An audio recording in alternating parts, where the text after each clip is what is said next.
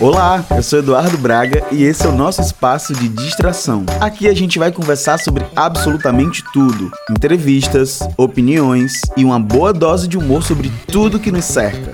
Bem-vindos ao Empretecendo. Opa, pessoal, como é que vocês estão? Tudo bem? Como combinado na semana passada, esse episódio é um episódio que dá continuidade ao episódio que passou na última sexta-feira. A gente está falando ainda sobre essa tal da consciência, né? Consciência para quem? Essa consciência acaba agora no final do mês, já que a gente está nos últimos dias desse mês de novembro. Para complementar esse debate, eu tô trazendo aqui a Milena Alves, que participou comigo dessa entrevista, que vai compor o episódio de hoje eu espero que vocês amem, porque eu amei participar dessa entrevista e ela é elucidativa. Acabou a consciência? Nossa, eu fico muito feliz pelo convite. Para mim também é uma honra poder estar aqui ocupando esse espaço e para falar de um tema que é tão importante, num mês tão importante para nossa sociedade, como é o mês é, do movimento negro. A gente separa o mês de novembro para falar sobre o racismo no Brasil, mas é muito importante a gente lembrar que o racismo no Brasil se materializa todos os meses do ano. A gente acaba separando ali novembro para falar sobre racismo, mas é importante dizer que ele está presente, infelizmente, ele está presente na forma como o nosso país foi construído. Por isso que, aí já enveredando pela minha pesquisa, que é sobre racismo estrutural, para quem não sabe, o racismo estrutural é o racismo que está naturalizado. Você não questiona. Ah, sempre foi assim, né? Expressões que são racistas, que a gente não questiona o porquê. Por que, que denegrir é errado falar? E por que a gente tem tanta dificuldade de tirar do dicionário uma palavra que incomoda? Né? Então, o racismo estrutural, esse que eu falei na minha pesquisa, é justamente esse é a materialização do racismo na nossa sociedade em todos os espaços. Queria agradecer a todos, né? agradecer também pelo convite e agradecer pela oportunidade de poder falar um pouco sobre a nossa vivência enquanto pessoas negras, enquanto representantes da nossa ancestralidade aqui. Hoje, né, toda a luta que o povo negro vem trazendo ao no último milênio, todos os contextos de brutalidade que sofremos. É importante que a gente pense um pouco sobre por que, que existe a necessidade de um dia da consciência negra. As pessoas sempre me questionam, né? Todo mês de novembro, e é uma coisa que eu falo sempre. Por que, que as pessoas sempre me perguntam, Eduardo, por que não tem um dia da consciência branca? Por que não tem um dia da consciência humana se nós somos todos iguais? Né? Essa teoria de que nós somos todos iguais, ela morre na prática. É, é, importante dar voz a pessoas pretas no Brasil para entender como é ser uma pessoa negra no Brasil, para entender das dores e dos sabores também, né? De ser uma pessoa negra, mas infelizmente, ultimamente mais de sabores do que próprios sabores. É, o racismo ele está muito atrelado, por, respondendo à questão de por que não temos um dia da consciência branca ou o dia da consciência humana, o racismo ele está atrelado à forma como o Brasil se construiu o país.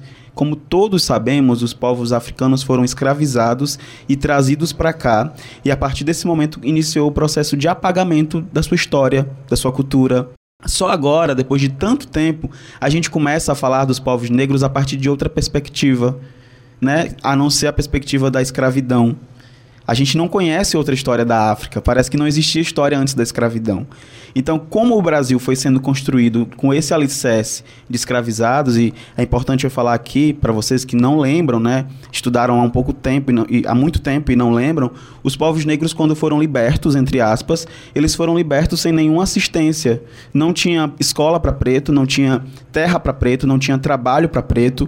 E se a gente para para pensar, até hoje a gente sofre é, com resquícios dessa é, tentativa de animalização do povo negro.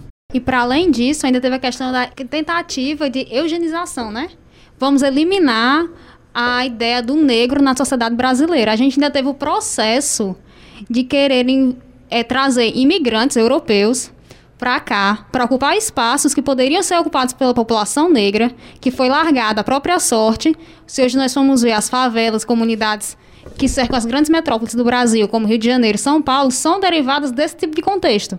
E a gente vai ter essa população totalmente à própria sorte, sem acesso a nada, à educação, à saúde, a nenhum tipo de serviço estatal, mesmo sendo brasileiros, mas não são tratados como tais. Pronto, outro detalhe. Se a gente for pegar, considerar é, a história da política tabuleirense. Quantas famílias negras nós temos na, que realmente fizeram parte, realmente é, personalidades negras que fizeram parte do poder público tabuleirense até hoje. Eu tenho uma amiga que ela a, a, a, pesquisa dela, enquanto eu pesquisei sobre racismo na escola, ela pesquisou sobre a história das, das famílias tradicionais aqui da cidade e a ausência de pessoas pretas nessa história.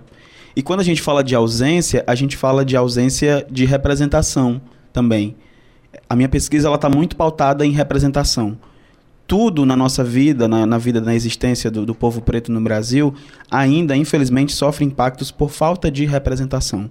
Se nós somos grande maioria, nós, somos, nós não somos minoria em quantidade, nós somos minoria em representação. Se hoje, por exemplo, eu estou professor e o meu aluno me vê na sala de aula com meu cabelo black power, ele me vê como uma, uma possibilidade. Se a gente para para pensar, as representações na mídia, como está representado o negro na mídia? nas novelas sempre é a empregada, sempre é o segurança ou sempre é o traficante. E eu não estou falando sobre, por exemplo, empregadas e serem profissões subalternas. Eu estou falando dessa desse conformismo, dessa necessidade de mostrar a pessoa preta apenas naquele lugar, apenas ocupando aquele lugar. E por que será que eu terminei agora uma pós-graduação aqui no IF sobre, em, educação e eu podia contar nos dedos das, da minha mão esquerda o tanto de pessoas pretas naquela sala de 40 alunos. E por que, que eu conseguia contar? Porque eram poucos. E à mesma hora eu perguntava, por que, que tem tanto, por que, que tem tanto preto no cárcere? Mais quase 80% dos, dos encarcerados são pretos. E aqui, na sala de aula, numa sala de pós-graduação, por que, que eu sou minoria? Onde estão meus professores negros? E aí fica a pergunta para a gente refletir: quantos professores negros você teve? Nas últimas vezes que você foi atendido, quantas vezes você foi atendido por um médico negro? E por que será que eles não estão lá? Será que é porque eles não querem? São questões para a gente refletir acerca do racismo estrutural. Outra questão que eu ia trazer também, que está muito em pauta, é a questão de cotas raciais, né? Detona a questão de cotas, mas a galera não percebe que, como o Ila falou, a gente já vem falando, a questão de que, historicamente, a gente foi privado dos espaços de educação. Historicamente, nós fomos não tivemos oportunidade de trabalho, não tivemos oportunidade de educação. Passamos 300 anos em cárcere, porque fomos sequestrados, tirados da terra, natal, trazidos para cá, numa, num país onde não conhecíamos ninguém, não tínhamos noção, nem falávamos o idioma. Viemos para cá sem noção de nada. E quando libertos, entre aspas, fomos colocados à própria sorte. Primeiro é, ficamos mais engajados em tentar sobreviver, posteriormente lutar por questões relacionadas à educação, até mesmo à dignidade, que nem a dignidade nos foi dada depois desse todo esse processo de exploração e de desumanização, né? E que vem até hoje através das mídias sociais, através de tudo que nos envolve na sociedade a desumanização da população negra, estereotipada e tudo mais. Eu queria acrescentar sobre cotas o seguinte: a maioria das pessoas que falam a respeito das cotas, elas não entendem de cotas. Quando elas falam mal da, da cota para pessoa preta, é porque ela não entende o que está acontecendo. E aí eu faço um convite a você que não entende de cota e não concorda com a cota, a procurar um material de seleção para cotas. Quando eu fui estudar história na UES, eram 40 vagas e uma vaga destinada para cota negra. Uma uma, eu vou repetir, 40 vagas e uma vaga destinada para pessoa preta. Eu decidi não concorrer por essa vaga, porque eu disse eu não tenho chance de entrar. São muitas pessoas para uma vaga. Então eu acabei desistindo dessa vaga para cotas e tentando por ampla concorrência. Quando eu fui fazer minha matrícula, eu me deparei com uma situação assustadora. Eu descobri que ninguém tinha tentado cotas e quando eu cheguei para fazer minha matrícula, eu contava nos dedos das minhas mãos quantas pessoas negras tinha ali. E cutuquei assim uma menina, porque quando a gente se encontra nos lugares, quando a gente se vê, a gente quer ser amigo. Se eu vejo alguém com cabelo black, a gente quer ser amigo porque a gente não se encontra nesses lugares. A gente não tem representação, a gente não ocupa esses espaços. Então, quando eu encontrei ela, eu cutuquei e disse: Nossa, você tá percebendo que a grande maioria aqui são pessoas brancas o espaço da, da, da, faculdade em si, historicamente, não foi construído para ser ocupado por pessoas pretas. E esse é um exercício para nos fazer entender o racismo estrutural. Da próxima vez que você for a um restaurante, veja quem são as pessoas que estão servindo e quem são as pessoas que estão sentadas à mesa para se alimentar. Quando você começa a perceber o que é o racismo estrutural e que ele está presente, você vai entender, você vai começar a se questionar. É um processo de desconstrução diária. Ninguém nasce desconstruído, ninguém é 100% desconstruído, mas essa é uma forma de nos fazer enxergar que existe sim minorias em representações e perceber. Na próxima vez que eu estiver num lugar ocupado por pessoas lidas como da alta sociedade, faça esse exercício. Tente sair, romper a sua bolha, é muito importante. Pronto, tomando continuidade na sua fala, a questão do adoecimento mental da população negra. E especificamente também da mulher negra. Porque a mulher negra ela é objetificada duas vezes. Ela é objetificada por ser mulher, objetificada por ser negra. Ela sempre está condenada a ter aquele papel, como já foi colocado aqui, da subserviência, de ser a empregada doméstica da novela. Ou ela é subserviente, ou ela é sexualizada como se fosse vamos lembrar da mulata no carnaval. A cor do pecado. Como já disse o nosso presidente, né? A questão da, do tráfico da, é, sexual, mesmo da questão do estrangeiro vir para conhecer e ter relações sexuais com a mulata. Gente, isso é um absurdo. É a desumanização, é a objetificação do corpo de um ser vivo. Demonizaram tanto o corpo da mulher e a cor negra que nos transformar em corpos abjetos. Corpos que estão só a favor do Estado e da sociedade. Você não é mais dono do seu corpo. O Estado é dono do seu corpo. A sociedade que vai lhe dizer qual é o espaço que você pertence, onde você tem que ir, como você tem que ir. Até onde você pode sonhar. E isso é tão absurdo, tão absurdo, que a gente vai adoecendo, porque a gente constantemente fica brigando mentalmente contra isso, porque a gente é constantemente bombardeado com essa informação e a gente fica lutando contra. É um desgaste diário e a gente fica só lutando e lutando. E quando chega nesses momentos, como você colocou, a gente fica tipo assim, já exausto, sem reação. Eu acho que também parte do adoecimento da população negra, além de estar tá aqui ter que estar lutando o tempo inteiro para se afirmar. Sabe, quando você está num espaço racista, não importa o que você possui de título, não tudo é invalidado. E aí quando você fala de adoecimento da população preta, eu lembro também da pressão estética. Mulheres, você vai poder falar sobre isso melhor do que eu, é, mas sempre que eu estou na palestra, que a gente fala sobre apropriação cultural, por exemplo, que é um tema que sempre as pessoas perguntam, ela, as pessoas perguntam, mas por que, que mulheres alisam seus cabelos? Mulheres negras, isso não é apropriar-se? E eu falo, não, as mulheres negras estão alisando seu cabelo por conta da pressão estética. Eu, por exemplo, conheci o meu cabelo aos 25 anos, imaginem isso. Eu passei a minha vida inteira achando que se eu fosse, se eu deixasse meu cabelo crescer, eu ia sofrer de forma mais direta. E de fato é verdade. Eu já, hoje, por exemplo, com meu cabelo maior, eu já sinto os impactos da forma mais pesada possível, porque toda vez que alguém fala assim, eu queria ter o seu cabelo, eu penso, será que você estaria pronto para passar pelas coisas que eu passo? Para ter esse cabelo? Que a pressão estética, essa que normatiza corpos brancos, é, retilíneos, de olhos claros, de cabelos lisos, é a mesma pressão estética que nos coloca para baixo, porque a tua boca é, é, muito grande, o teu nariz é grande, o teu cabelo é crespo. Mas imagina o quanto isso afeta a autoestima de uma pessoa. E você, enquanto mulher negra, você vai saber falar melhor do que eu sobre isso, porque homens sofrem pressões estéticas, homens negros, mas mulheres, elas são invadidas. Como você disse, os, os corpos das mulheres é do Estado é da sociedade, não seus. Pronto, a questão da apropriação cultural dos cabelos lisos, né? Aí tem um adendo bem interessante. Os cabelos lisos não pertencem a, vamos assim, a cor branca. Negros também têm cabelos lisos. Se você for conhecer o continente africano, tem populações de cabelos louros. Negros de cabelo louro, negro de cabelo de olhos claros, não é apropriação cultural quando o meu povo já tem isso. Se a gente for ver lá a questão dos inúmeros povos que povoaram e que continuam lá presentes ainda no continente africano e que tem tantas características que hoje a gente ainda utiliza como processo de beleza. Mas aí eu volto a dizer, desde antigamente, como você mesmo colocou, a gente vem sendo invadido de querer nos normatizar na hegemonia, não só política, né, mas na hegemonia social dos corpos, brancos, louros e todas as características eurocêntricas e que vão desmerecendo a nossa beleza. Nós somos belos como somos.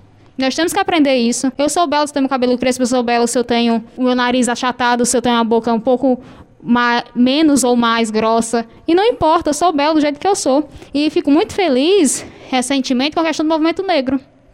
Enquanto que o movimento negro vem lutando lutou. Quantos de nós morreram para, tanto lá na era da escravidão, lutamos para sobreviver, lutamos para conseguir a liberdade, mesmo da forma como foi, mas conseguimos e lutamos.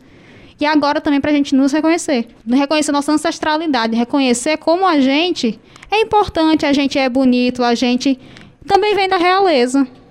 Não colocar mais a gente como se fôssemos jogados ao mundo, como se fôssemos um povo desgarrado. Porque quando a gente foi criado para ver sempre na perspectiva de que o outro, os brancos, o Estado, a sociedade racista, ela está acima de nós.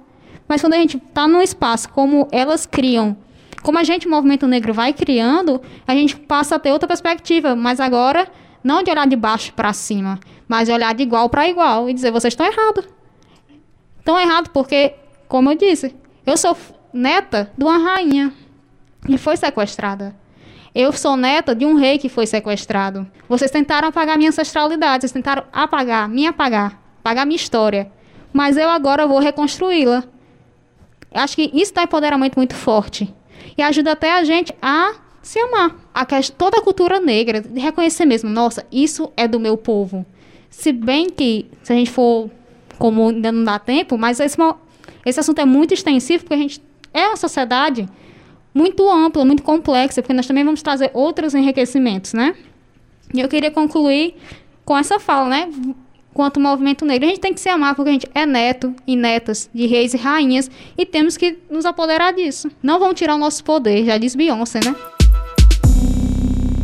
Primeiro eu gostaria de agradecer mais uma vez pelo convite e dizer que da importância da sociedade repensar, das pessoas não pretas repensarem o seu privilégio na sociedade de pessoas pretas passarem a se amar, procurar referenciais.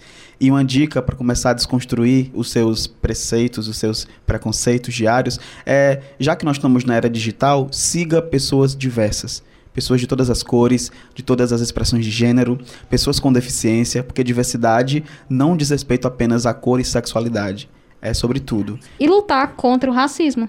Racismo não é só questão do povo negro, racismo é questão de humanidade. Não ser racista é questão de ser ser humano.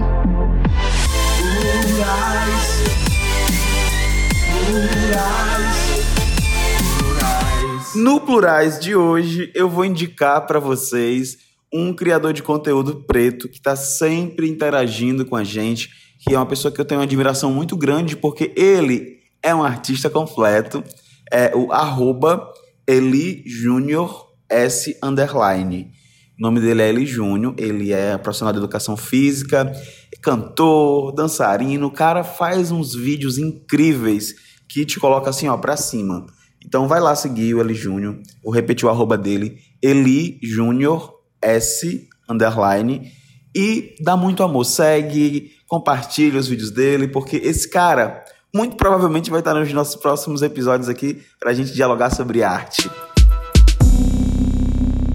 Eu espero muito que vocês tenham curtido esse episódio. Não esquece de seguir a gente nas redes sociais. O meu arroba pessoal é o S Braga, com dois Gs. E o arroba daqui do podcast é Empratecendo Cast. Você também pode mandar o seu recadinho do amor para o nosso e-mail empratecendocast.gmail.com e a gente se encontra na próxima sexta. Até lá! Fui! Thank.